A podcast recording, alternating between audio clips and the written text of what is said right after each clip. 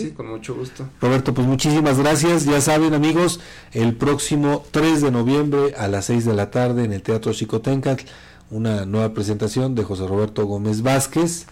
El costo de, por persona es de 70 pesos. La verdad es que no es algo oneroso.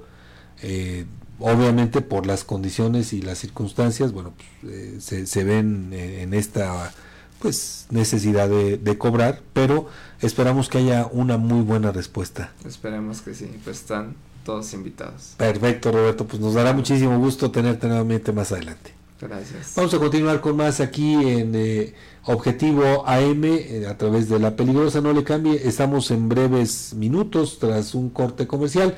Nosotros volvemos enseguida.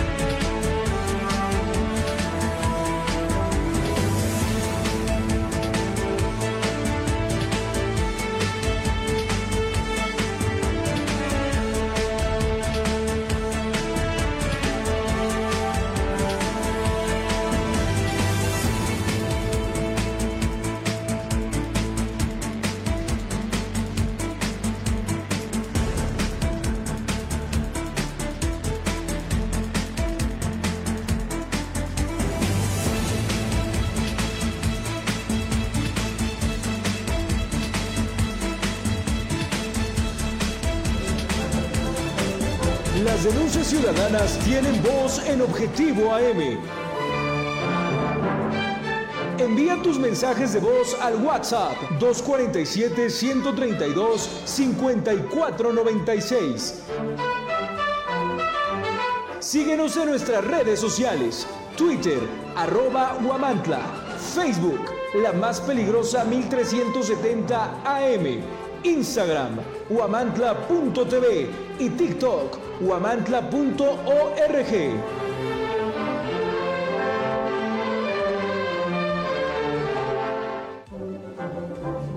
Objetivo AM se transmite a través del 1370 AM, la más peligrosa. Desde el Centro de Información en Juárez Norte número 215, en Huamantla, Tlaxcala. Digamos en Objetivo AM y bueno, rápido antes de ir a lo que tenemos eh, programado para estos últimos minutos, le comparto que están eh, reportando que allá en el municipio capitalino fue hallada una nueva eh, narcomanta atribuida a este grupo delictivo de las cuatro letras. Al parecer, eh, con la información extraoficial que tenemos hasta el momento, pues eh, estaría dirigida en su mensaje central a el titular de la Secretaría de Seguridad Ciudadana. Eso es lo que le, le- le digo que tenemos hasta ahora de manera preliminar de este hallazgo allá en la capital del estado. Esta narcomanta fue colocada en un puente eh, peatonal muy cerca de donde hace unas semanas también fueron colocadas otras, eh, tú recordarás otras. Sí, también en claro, este te, te mismo- a decir, sí, sí, sí. este mismo tramo que, que conecta del Trébol a la ciudad capital. Y que también estaba dirigida en ese entonces al, al, al entonces Al secretario. entonces secretario, Sí, sí, sí. Bueno, le digo, es lo que tenemos hasta ahora de información extraoficial. Esperemos que en algún eh, momento pues haya pues eh, alguna información de la autoridad correspondiente. Si se da en estos minutos que nos faltan, se la compartiremos y si no, pues Edgar Conde seguramente a las 2 de la tarde y también el día de mañana retomaremos el tema. Por lo pronto, bueno, pues vamos rápido con, con esto. Fíjese que de manera inusual, en un hecho poco común, un juez de control vinculó a proceso a Juana N por el delito de incumplimiento de la obligación alimentaria.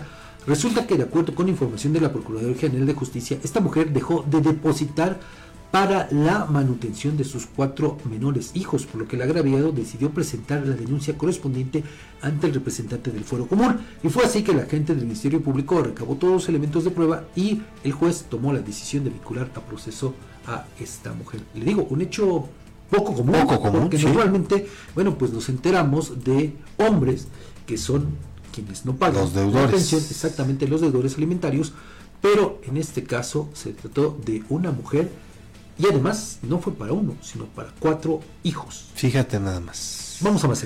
Eh, fíjate que en el sector salud de Tlaxcala dieron a conocer que a partir de hoy hasta el 31 de marzo de 2024 se aplicarán en la entidad 242.059 dosis de vacuna contra la influenza estacional para proteger la salud de niñas, niños de 6 a 59 meses de edad, mayores eh, de 60 años, mujeres embarazadas, trabajadores de salud y población de 5 a 59 años con comorbilidades durante la temporada invernal.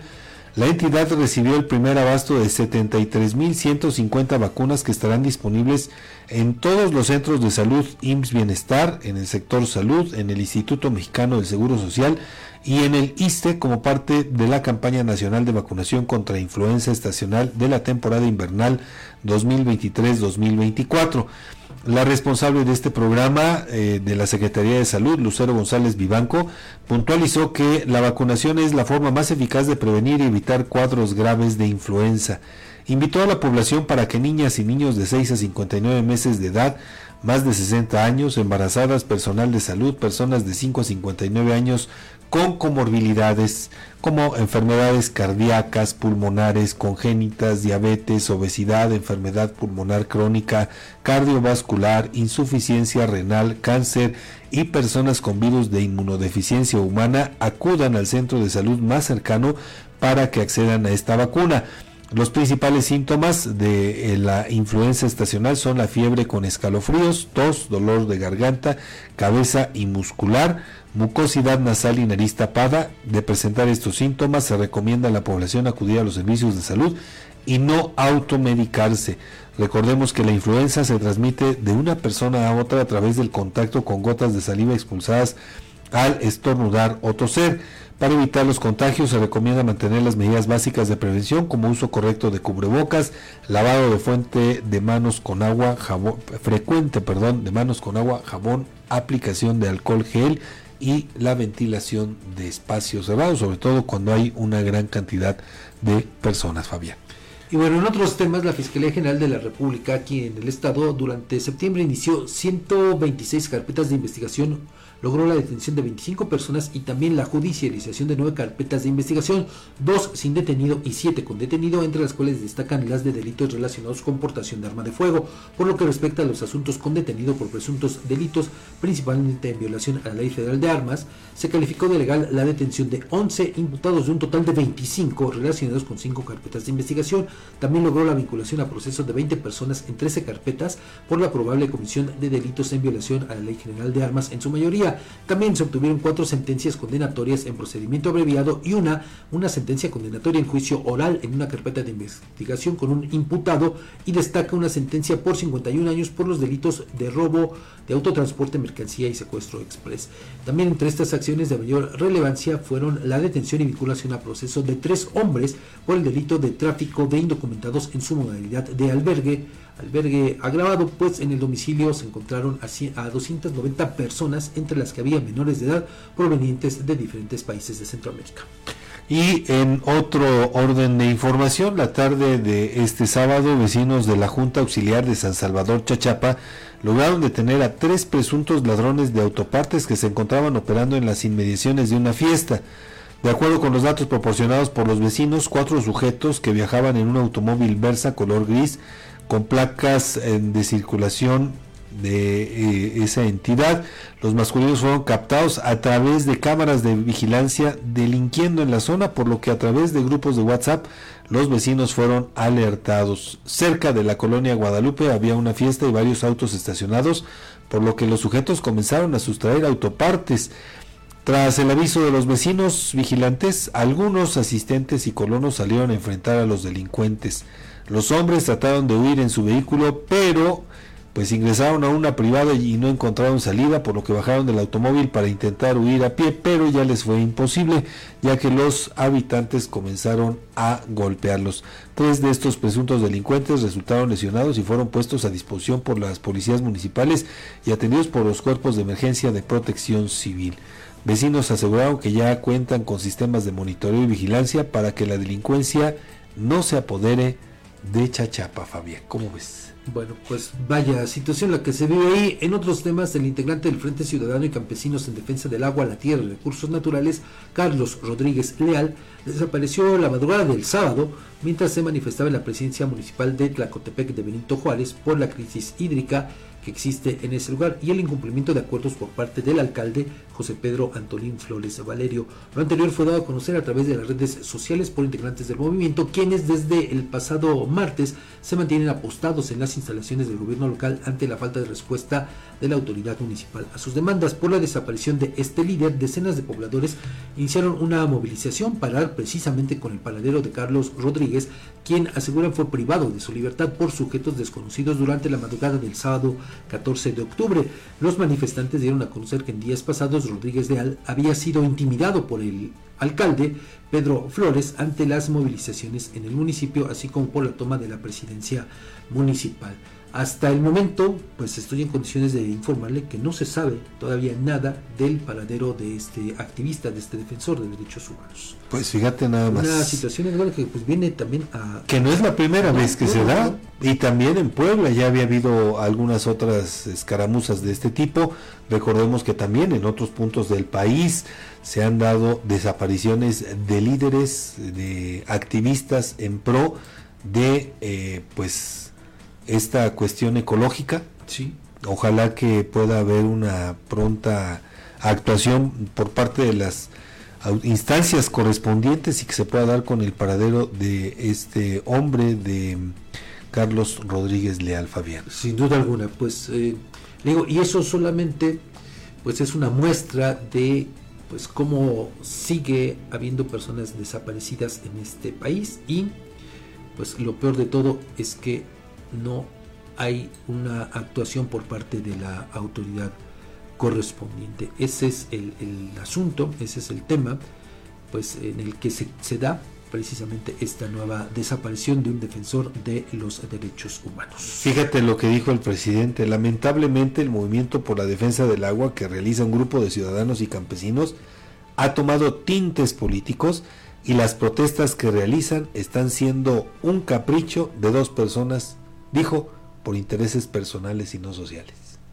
Bueno, pues ¿qué le puedo decir ante esa eh, postura que asume el presidente de la República?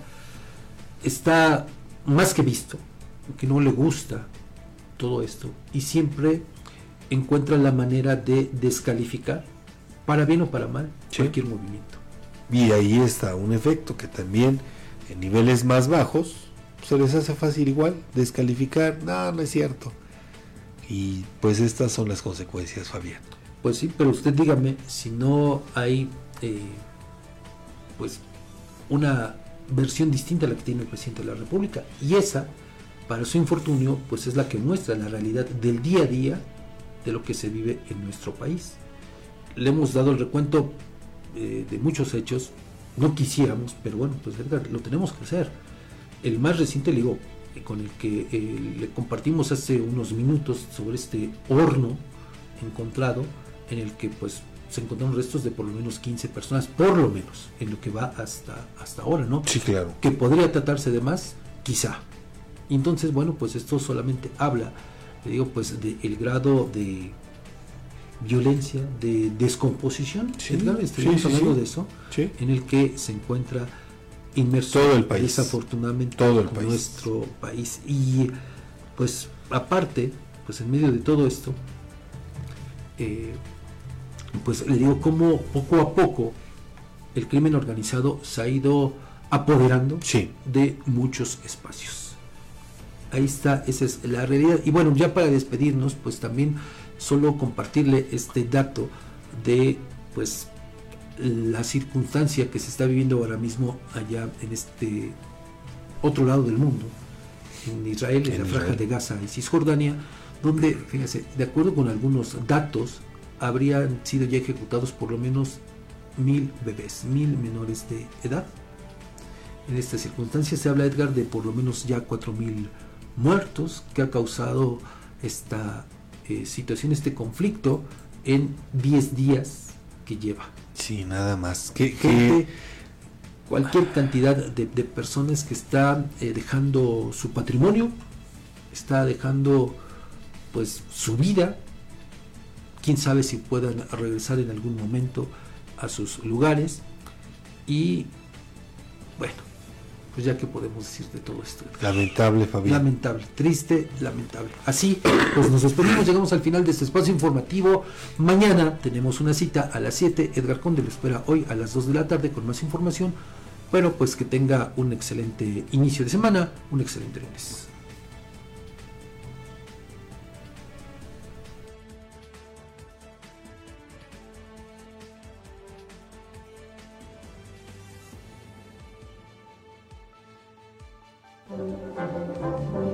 Las denuncias ciudadanas tienen voz en Objetivo AM. Envía tus mensajes de voz al WhatsApp 247-132-5496. Síguenos en nuestras redes sociales, Twitter, arroba Huamantla, Facebook, la más peligrosa 1370 AM, Instagram, huamantla.tv y TikTok, huamantla.org.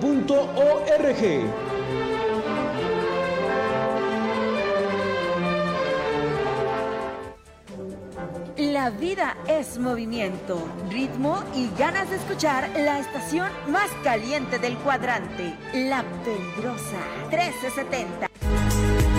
Bienvenidos sean a esta casa astral y de sanación, hermanos